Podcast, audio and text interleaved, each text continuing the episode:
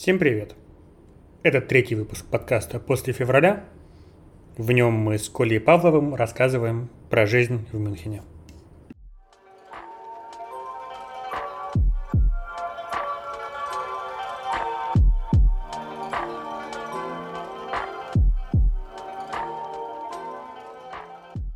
Кем ты был до 22 года и почему решил уехать?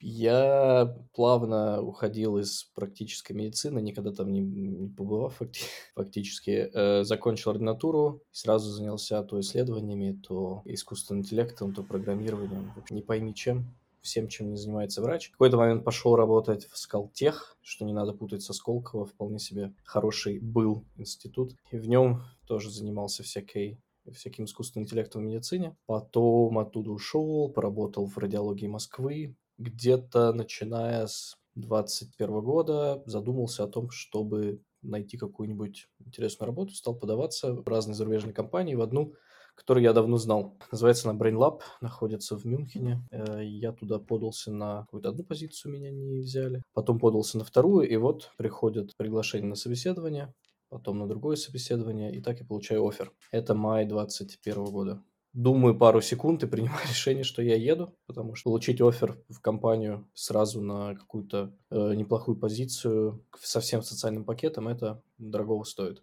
Вот, и переехал я в итоге в сентябре 21 да, за полгода до всех известных событий. Поэтому у меня не было проблем с самим переездом, не знаю, сложностей транспортировки чемоданов и так далее. Еще были, летали самолеты. Мне компания никак не помогала с переездом, кроме того, что предоставляла все нужные мне документы, но, короче, никакого ни пэкэджа не было для оплаты, ничего, ни фирмы помогающей. Я сделал все сам, переехал в гостиницу и за месяц нашел квартиру, в которой живу сейчас. Это довольно быстро по местным меркам. Люди ищут хорошие квартиры и по полгода, и по году. Рынок очень маленький. Это одно, одна из основных болей для всех, кто переезжает в крупный немецкий город, типа Мюнхена, найти хорошее жилье. Так что с этим у меня вот случилось чудо, и я нашел. Ты выбирал вообще страну, куда переезжать, ты выбирал работу, которую хочешь делать. И как ты вообще, в какой момент ты решил, что из России надо уезжать, учитывая, что война не началась?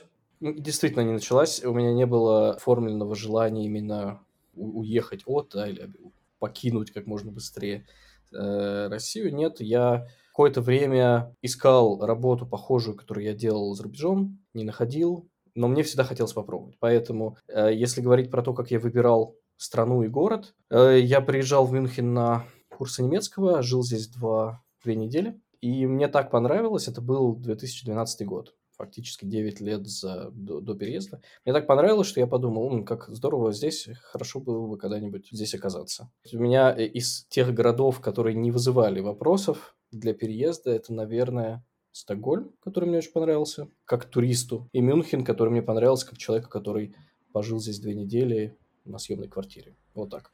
То есть, наверное, если бы было предложение в любой другой город, хоть Германии, хоть не Германии, я бы задумался сильнее. Хочу ли я туда, начал бы взвешивать все за и против. Но желание побывать, э, пожить в Мюнхене у меня уже было давно.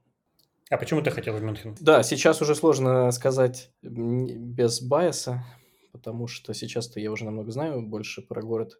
На тот момент, я думаю, мне нравилась, а, культура, причем баварская, не немецкая. Мне нравилась их такая какая-то а, открытость больше, чем у северных не- немцев. Условно, конечно, это все такие рамки широкие. Близость к другим странам, типа Швейцарии, Австрии, Италии. Наличие большого количества гор для путешествий. Э, я не знал ничего про жизнь здесь как работника, знал как туриста, и мне нравилась эта страна.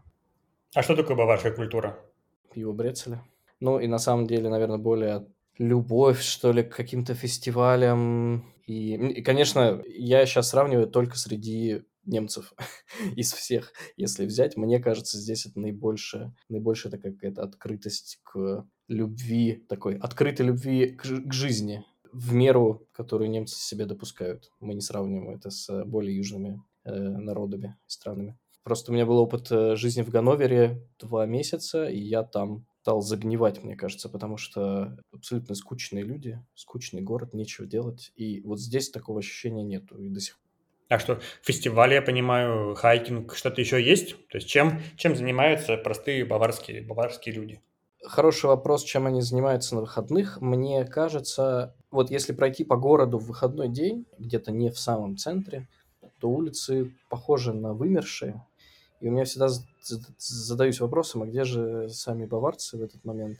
Действительно, культура хайков так распространена, что поезда утром переполнены на выезд из города. Они действительно это делают регулярно. Очень многие занимаются разными другими видами спорта, лыжи, горные, э, велосипед и так далее. То есть плюс у меня сложилось такое впечатление, оно не совсем верное, как потом выяснилось, но сложилось впечатление, что очень многие вовлечены в деятельность э, различных ферайнов, обществ. Особенно ферайн – это общество э, такое некоммерческое. И они бывают спортивные, бывают не только, бывают какие-то народные, народные творчества, промысел не знаю, костюмы, многое связанное с детьми, соответственно, у тех, у кого есть дети, они тоже состоят в этих обществах. И в каждом обществе есть календарь событий. А вот, вот баварцы и ходят на эти всякие события. Или не ходят. По крайней мере, я сталкивался со случаями, когда люди приходят, например, на фестиваль, организованный своим сообщ... Э, сообществом. Или там сообщество не знаю, теннисистов. Оно тоже проводит какие-то сходки сообщество играющих в питанг. Можно найти вообще по, по любому хобби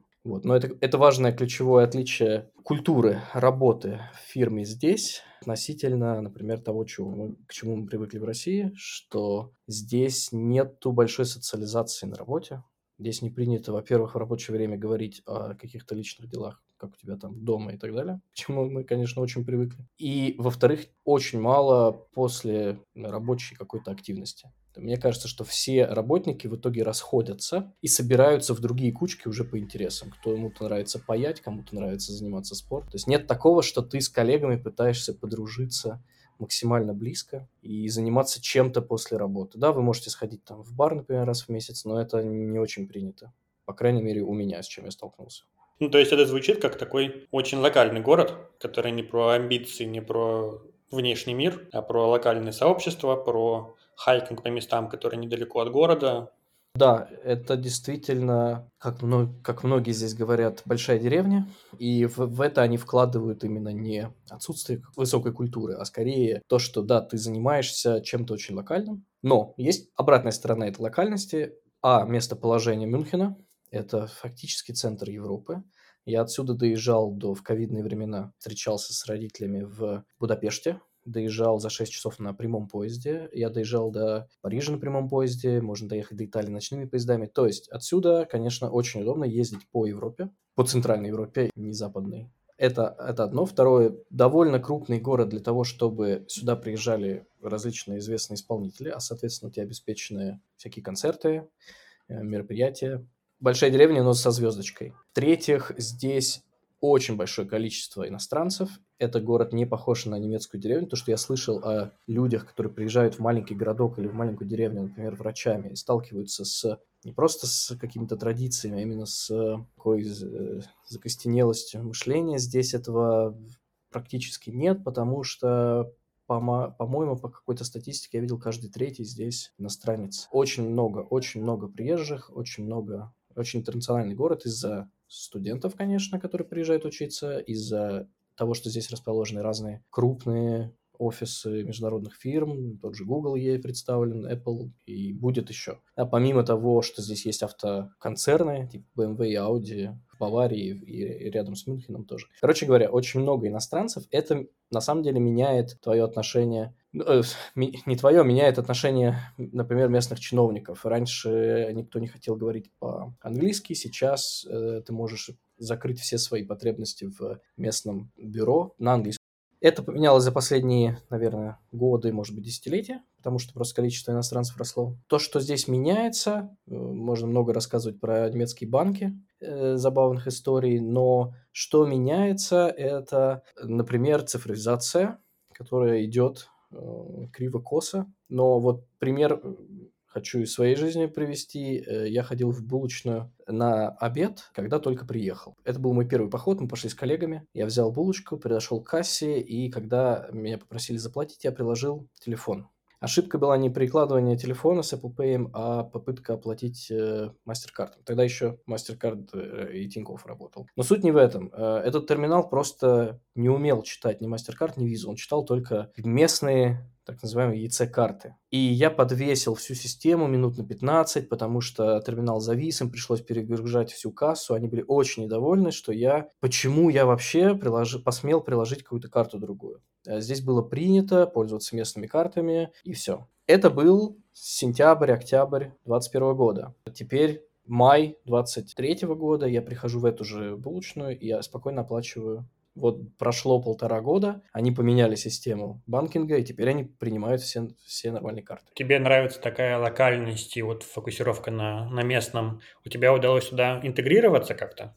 Нет, я еще не интегрировался, но потихоньку начинаю. Для интеграции нужен язык. Без немецкого языка сложно интегрироваться. Даже если я найду какой-то ферайн, то есть общество, в которое я хочу вступить, скорее всего, там будут говорить на немецком, и мне будет сложновато. Э, я учу, но еще недостаточно для того, чтобы заниматься такой плотной интеграцией. Э, по поводу того, с кем я интегрируюсь. Много, конечно, экспатов интегрируются с экспатами. Есть русскоязычные мероприятия. Я, например, отдельную благодарность передаю чату Высшей школы экономики выпускников, который есть по всей Германии, есть по Мюнхену. Там я получаю очень много информации, и в целом это сообщество живет. И вот оно, наверное, много помогает, так сказать, в, в интеграции. С коллегами, как я уже сказал, интеграции фактически нету, потому что ты заканчиваешь с ними общаться, как только уходишь из офиса. Если говорить про успехи, я, например, нашел англоязычный Verein. Это такой fablab, в котором есть лазерный станок, есть всякие пилы, станки, паяльная комната. И они общаются на английском,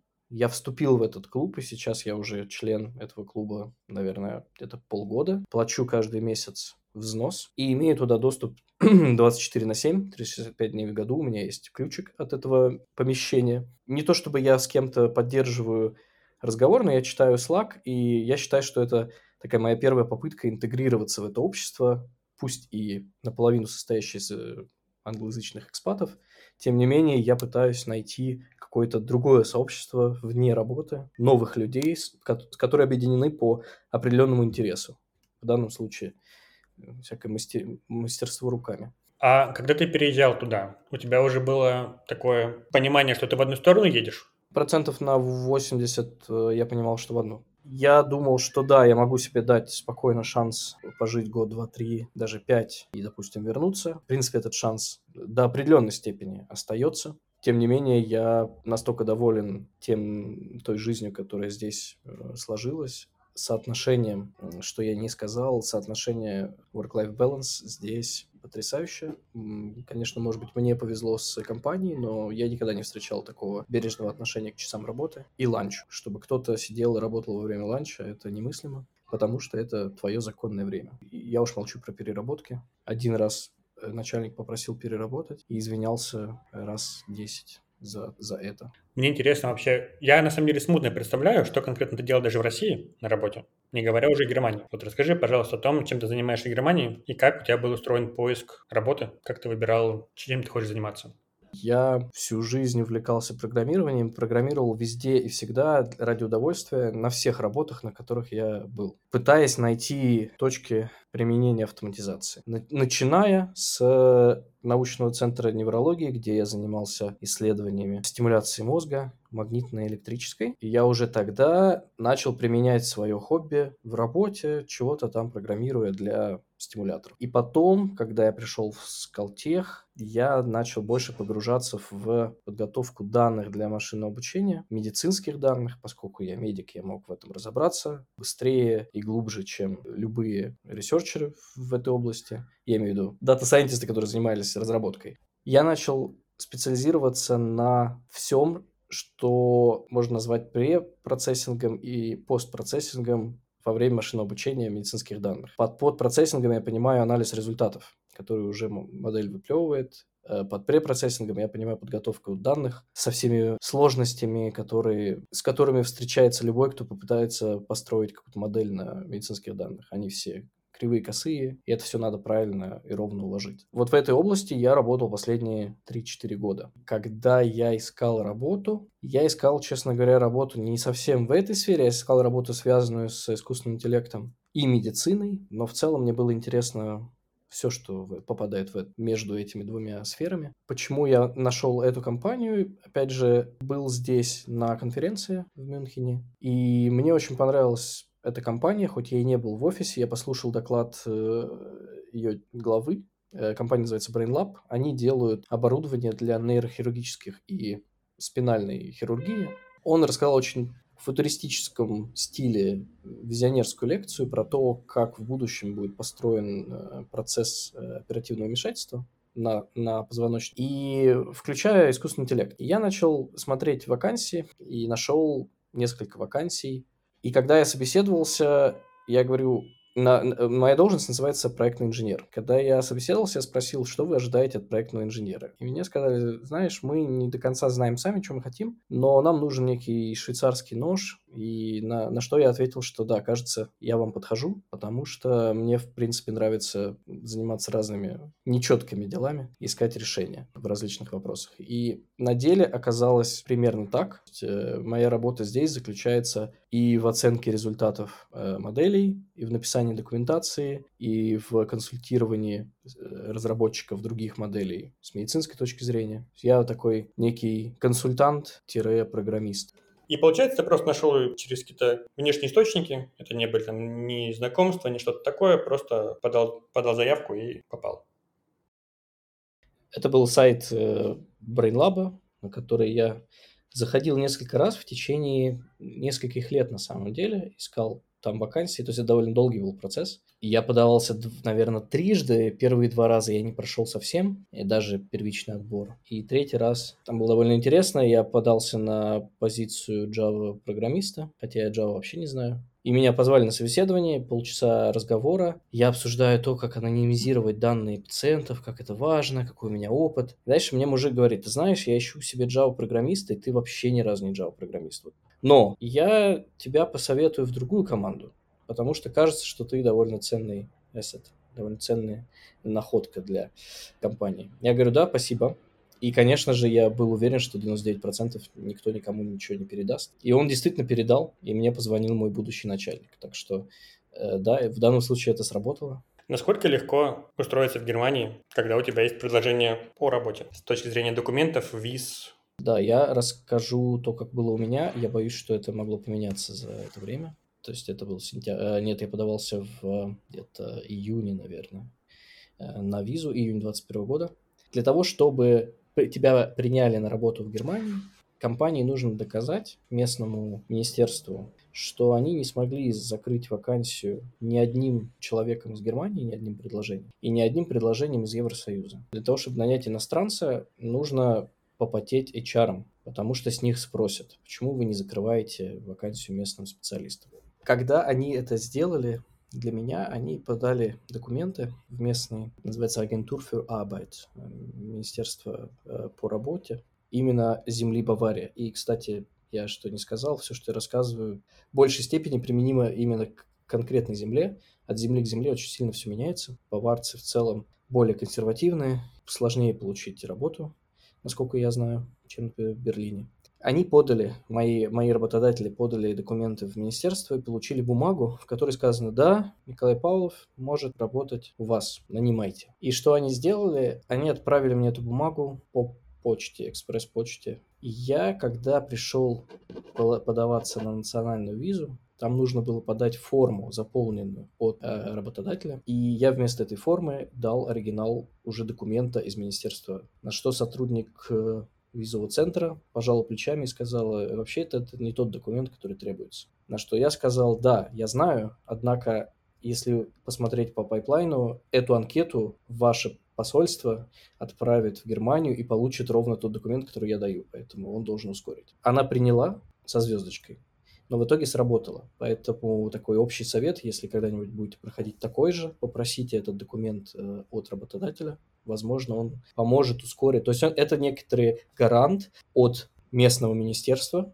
что на самом деле тебя ждут. Э, в остальном, для того, чтобы податься на национальную визу, это, наверное, как на любую национальную визу, собрать такой пакет документов. Они его рассматривают. Ты получаешь визу на въезд. Э, виза на въезд – это от 3 до 6 месяцев по непонятной мне причине разные сроки бывают. И когда ты въезжаешь, вот у меня было 6 месяцев, у меня было 6 месяцев, я за это время должен был податься на ВНЖ. И у меня ВНЖ. Тут, наверное, стоит рассказать про то, что, какой тип ВНЖ я получил. Многие слышали, что существует так называемая голубая карта, блау-карта в Евросоюзе, которая предназначена для упрощения въезда высоко квалифицированным работникам. Когда я подался на нее в визовый центр. Мне прислали запрос по почте, а объясните, почему вы подаетесь на блокарты, если вы медик, а работай, будете работать в IT-компании проектным инженером. Я им прислал описание вакансии и письмо от работодателя о том, что вообще-то эта должность подразумевает медицинское образование. Все нормально, то есть это на самом деле большое основание. И посольство сказало, окей, и выдало мне визу, в которой было написано «едет получать блау-карты». А можно сразу, подожди, вопрос уточню? А их смутило то, что ты медик, едешь в IT? Да, потому что для блау-карты есть условия. И когда я приехал сюда, я подал все документы на блау-карты, через каких-то там 8 недель, ну, как обычно, есть обычный срок такой на ответов, 8, 12, 16 недель. И через 8 недель я получаю письмо, что нет, вообще-то наше посольство в Москве сделало ошибку. Да, они это признали. И вообще-то вам блау-карта не полагается, ваше образование не соответствует вашей должности, несмотря на там, что бы работодатель не написал, что ему требуется именно медик, неважно. Если ты врач, ты должен работать врачом. Другого не предполагается. Забегая вперед, сейчас приняли поправки буквально две недели назад. Сняли вроде как это требование. Сейчас можно приехать э, по блау-карте, даже войти, если у тебя какой-то значимый опыт три года, что такое, и ты это доказываешь. Сейчас можно получить блоу-карты, получается, без образования. Но в мое, в мое время я этого не мог сделать. И они предложили мне альтернативу – обычная рабочая виза. Разница между блоу-картой и рабочей визой существует не только в сроках получения, например, перманентного вида на жительство, но и на воссоединение с семьей. И для меня, да, это тоже было довольно болезненно, потому что пришлось получать... Я не мог податься на воссоединение с супругой через э, вот эту систему блау-карты, а просто по рабочей карте это все затянуло процесс на месяцы. Поэтому по возможности, конечно, получайте блау-карту. Если есть возможность, будьте немцами. Если нет возможности, то получайте блау-карты. Вот. Но рабочая виза тоже вполне себе способ легально находиться в Германии. Никаких я больших притеснений по этому поводу не вижу, кроме того, что я подамся на перманентный ВНЖ только через 5 лет после жизни в Германии. Ну, если быть точнее, через 60 отчислений в пенсионный фонд. И я как помню, в Германии через 5 лет ПМЖ, а еще через 5 гражданство. Было через 8, потом они, по-моему, для некоторых случаев уменьшили до 7, но это имеется в виду не с момента получения ПМЖ, это жизни в Германии. То есть 3, получается, года между ними. И сейчас есть большие шансы то, что будет принят новый закон. Пока он не принят, он сейчас в э, стадии обсуждения, который позволит иметь второе гражданство Германии, не отказываясь от первого, и уменьшит сроки, и уменьшит требования. Там, например, не нужно будет сдавать такой экзамен э, на знание демократии и основ э, немецкой государственности, который называется Lebens in Deutschland. Он нужен для того, чтобы получить ПМЖ, и он не нужен будет, чтобы получить гражданство. Но сейчас я читаю в чате некоторых людей, давно живущих здесь, что они даже подумывают не подаваться на ПМЖ, скипнуть этот шаг и дождаться закона по гражданству и податься Расскажи про то, как изменился твой уровень жизни по сравнению с э, Москвой. Он упал, он вырос, он остался таким же? Он упал. Э, это было предсказуемо. Он упал по некоторым позициям, первые из которых это тупо деньги. То есть э, я знаю людей, которые приезжают, которые едут на заработки за рубеж. Это не мой случай. В Москве я мог зарабатывать больше. В Германии получаю довольно небольшую зарплату. Не знаю, дотягивали я вообще до медианы. Понятно, что это словно первая зарплата, что, возможно, мне удастся вырасти. Вряд ли в этой компании. Здесь не принято поднимать зарплаты внутри компании, сколько бы ты ни работал, хоть 10, хоть 20, хоть 30 лет, да. Индексация есть. Я сейчас про именно прирост базовый. Поэтому, как многие советуют, если ты в Германии хочешь прирост, меняй работу. Основная торговля происходит в момент negotiations перед тем, как тебе выдали офер. Мой уровень в этом плане упал. И в плане комфорта, который был в Москве, несомненно, упал. Начиная от съемного жилья, не знаю, отсутствия каких-то удобных сервисов, э, заканчивая банальными, банальным закрытием магазинов в 8 вечера. Это, к сожалению, особенность Баварии. Не во всей Германии, только две земли остались с принятым законом о том, что после восьми ни один магазин не должен работать, за очень небольшим исключением. И, например, в Берлине есть Шпец, э, Шпеце, Шпете, да, магазин, который там работает круглосуточно или допоздна. Здесь такого понятия практически нет. Их, наверное, несколько штук на весь город, а город не маленький. Поэтому в целом ты даже молока, молоко сложно найти или хлеб после 8 вечера. Есть несколько исключений. Два магазина, работающих на вокзалах, и один магазин в аэропорту. Они работают практически круглосуточно, тоже не круглосуточно, но допоздна. И, и заправ. То есть, например, вот это, это первые полгода, это было довольно критично, потому что я утром недееспособен, после работы нужно, после работы у тебя есть полтора часа, чтобы успеть забежать в магазин на все про все.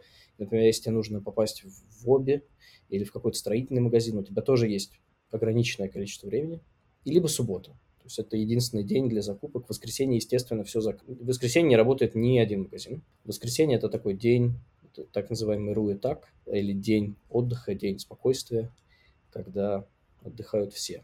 В этот день обычно все едут за город, потому что делать нечего в городе. Поэтому в этом смысле упало. Но есть и плюсы. Да? Плюс это, например, невиданный для меня ранее э, work-life balance. Я не знал, что так можно. Я не знал, что можно работать так размеренно. У тебя нет такого, что надо было что-то сделать вчера. Мой любимый пример, я его часто рассказываю, когда меня спрашивают, как как здесь организована работа. Мой начальник, несмотря на то, что он сам из Омска, и мы с ним говорим по-русски, он уже довольно онемечился, потому что он здесь заканчивал PhD и давно работает. Когда однажды, когда я только пришел на работу, через пару недель он подходит ко мне и говорит, у меня есть для тебя задача. Я говорю, о, Здорово, наконец-то. Он говорит, я поставил встречу на следующий понедельник в 2 часа дня, мы ее обсудим. Вот такой уровень планирования. То есть у нас и в смысле, она, она не была какой-то большой, или это не было что-то такое, что требовало. То есть просто, ну зачем отвлекать сейчас, у тебя же уже что-то есть, ты чем-то занимаешься. Мы потом обсудим, когда ты займешься уже новой задачей. Такой уровень планирования очень-очень-очень медленный и размеренный. В этом есть минусы, есть плюсы. Э, поэтому, э, забегая вперед, возможно, ты меня спросишь, кому подходит Германия. Я скажу так, вот с таким темпом жизни она подходит тем, кто, а, любит э, не быстро, не быстрые процессы, а, б, наверное, любит кайфовать в процессе больше, чем от результата. На мой взгляд, здесь это важно. Вот. Тем, кто готов ждать. Если ты не готов ждать, э, ты здесь и, и, и месяца не выдержишь, потому что ждать надо везде и всегда. А кому держаться подальше нужно от Мюнхена? Точно любителям ночной жизни. Это не, не город не про это. Здесь Здесь она есть, но в таком маленьком количестве. То есть, опять же, большая деревня. Представьте себе деревню, в которой все, все спят. Потом надо понимать, что да, здесь процессы, поскольку есть ограничения вот во времени работы, например, магазинов, жизнь тоже смещается на утро. Например, тем, кто любит э, с утра спать, здесь тяжеловато, и это я. Я так и не переучился пока что на утро. Как пример, недавно я узнал, что пекарь для того, чтобы... Ну, то есть часто кафе, например, с свежими булочками открываются порядка 6-6.30 утра. И для того, чтобы к этому моменту булочка уже была испечена, пекарь встает в час 30, чтобы приехать, собственно, в эту пекарню и испечь. Во сколько же он тогда... Ну, то есть у меня нету тогда вопросов, почему в 7-8 вечера улицы уже подвымирают. Я думаю, что в 7-8 вечера люди уже идут, потихоньку идут спать. Ты говоришь, хороший там work-life balance. Условно, там все работают утром, к вечеру уже разошлись с работы и между собой не пересекаются. Чем ты занимаешься после работы в таком пространстве? У меня сейчас есть курсы немецкого, которые я посещаю два раза в месяц могу зайти в спортзал после работы. Спортзал представляется компанией, что очень приятно. Здесь это не очень часто бывает, но наша компания это, правда, раструбила на, на сайте и вообще везде, что мы вам оплатили спортивный зал. Э, ну окей, мы видели не такое, но для, да, здесь это подарок. Я гуляю, занимаюсь всякими хобби типа там, моделированием, еще чем-то, то есть не социальными такими занятиями. Это вот, наверное, так проходят многие вечера. Какой у тебя план дальше? Ты планируешь идти до гражданства? Я не, пока не, не решился, не определился. С большой вероятностью, да, но посмотрим. Я бы сказал, вопрос скорее стоит, нравится ли мне здесь, и хочу ли я оставаться в Германии в целом, в Мюнхене в частности. И ответ на это вот на сегодня можно зафиксировать «да», хочу, потому что плюсы, несмотря на то, что есть минусы, как и везде, и ты с ними либо миришься, либо нет, я как-то помирился пока что. В целом вижу для себя более комфортную да, среду обитания. Естественно, сейчас э, не только я принимаю решения, а еще зависит от того, как жена сможет э, здесь устроиться, найти работу и так далее. Тоже как бы важный фактор. Поэтому, возможно, я так или иначе сменю место жительства где-то в пределах Германии, скорее всего. Сейчас предпосылок для этого нету, я бы хотел здесь остаться жить. Чему ты научился в эмиграции? У меня появилось такое количество седых волос за последнее время. Ну, нет, это, конечно, не связано с конкретной миграцией. Но вдруг я начал сидеть. У меня есть на это хороший пример, когда я познакомился с своей будущей женой, ну, и спросила, как ты справляешься со стрессом? Я говорю, как-то не было у меня по жизни такого стресса. Ну да, были сложные ситуации на работе, но я не знаю. Какой-то странный, непонятный для меня вопрос. Потом я переехал. Через пол, полгода после этого эм, она повторила свой вопрос. Э, это был, пожалуй, самый э, большой стресс за всю мою жизнь, потому что стресс вроде как я далеко не специалист, но где-то я прочитал, и кто-то мне рассказал, что стресс – это суммация различных факторов, и в моем случае эта суммация была такая значительная. Не только переезд и смена работы, но работа в основном на другом иностранном языке, пусть и на английском, который был в активе, но все равно. Жизнь в съемной квартире, первый мой опыт. Соответственно, все вокруг говорят на другом языке в течение дня, я имею в виду вообще улицы и так далее. Новая страна. Ну, то есть, в общем, много-много факторов, на, на, как бусины нани, нанизались, поэтому для меня мой основной опыт, э, мой основной результат этой миграции – это то, что любая миграция – это большой стресс, он у каждого будет свой, но точно найдется какой-то слабый, слабый момент или слабое какое-то звено, которое придется преодолевать. И это далеко не, не так э, радужно, как, например, иммиграция внутри одной страны. А, для того, чтобы пройти эти этапы, нужно быть в хорошем эмоциональном а, состоянии до того, как начинать иммиграцию по возможности, как говорится. Будьте здоровыми. И, несомненно, финансовая подушка. Без нее это будет значительно сложнее, потому что то там, то здесь. То есть, не знаю, я нарвался на штрафы из-за того, что я не оплатил счет, потому что я думал, что это пришел чек, а это пришел счет, и мне начали звонить коллекторы, и тоже не очень приятные, а потому что все на немецком, и я еще тогда совсем не понимал, что происходит. Э, и вот такие вещи, нужно быть финансово к этому готовым, и, конечно, время. То есть я точно знаю, что этот период проходит, этот период повторяется у всех, такое некое разочарование, э, несовпадение, может быть, с ожиданиями, но это проходит. И мне, что мне очень помогло, вот, наверное, такой тоже совет, это, это была внерабочая активность, которая в моем случае заключалась в игре в музыкальной группе. Это мой первый опыт, я никогда этого не делал в России, потому что просто времени не было. И это тот случай, когда несколько экспатов и один немец, э, все сотрудники э, моего отделения э, решили собраться и поиграть как кавер-бенд. И мы в итоге полгода репетировали, сыграли два концерта. Вот эта деятельность меня держала на плаву, потому что это было что-то нерутинное, это было взаимодействие с живыми людьми. Вот, то есть такой э, совет по возможности найти какую-то нерутинную деятельность, которая будет доставлять действительно удовольствие, и ради которой ты будешь думать, да, все, все летит как-то к чертям, но хотя бы, хотя бы вот это меня как-то держит. А вы итоге до сих пор играете или нет? А, нет, мы взяли, как это, ушли на хиатус, взяли паузу пока что. Окей. А сколько у тебя, как ты оцениваешь, длился вот этот первый стресс от переезда? Он начался где-то, он совпал с зимой, зима здесь самое унылое время. Я переехал в сентябре, соответственно, сентябрь-октябрь я походил в горы, собственно, то, что я хотел э, здесь делать.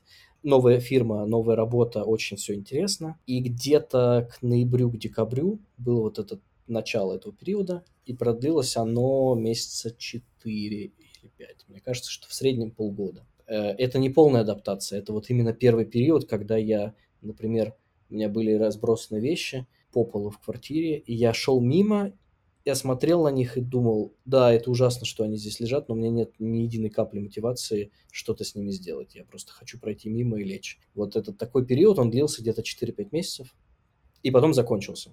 Я думаю, что это, этот таймлайн примерно... Я слышал один интересный подкаст, где обсуждалось именно так, такие же волны, э, эйфория, депрессия и потом выход на плата. И что интересно, такие же волны в обрядном порядке проходят люди, которые возвращаются к себе на родину. Они, они проходят сначала фазу депрессии, как же тут все не так хорошо, как было, где я жил, например, а потом некая эйфория от того, что я вернулся и живу. Что ты еще хочешь сказать на, на... напоследок, о чем я не спросил? Хочется... Э, я скажу, да, а, поскольку у нас аудитория довольно закрытая, э, тех, кто, скорее всего, это будет слушать, э, я очень скучаю по многим из чата. Вот, наверное, что мне действительно не хватает, это некой свободы так вечером встретиться, пропустить по пивку или, не знаю, обнять просто многих. Это, это первое. И то, что такие образовались кластеры в разных городах друзей, которые все-таки как-то поддерживают связь. Э, я чувствую себя немного э, в, в, выпихнутым из э, сообщества. Я имею в виду в физическом плане, в цифровом-то мы там все на одном, все в одном котле. Но вот физически я как бы оказался где-то там в центре Европы, и здесь практически никого нет. Да, ну, конечно, есть, да, и с кем-то я вижусь даже из вейкэмповской тусовки, но все равно, все равно не хватает вот какого-то большого физического сообщества, которое играло и играет довольно большую роль в моей жизни. Так что такое пожелание, может быть, проводить кемпы почаще, даже если на них не всегда получается приезжать, потому что это сложно собрать людей из разных стран, но тем не менее я думаю, что это, это возможно, это единственная теперь наш, наша возможность собрать всех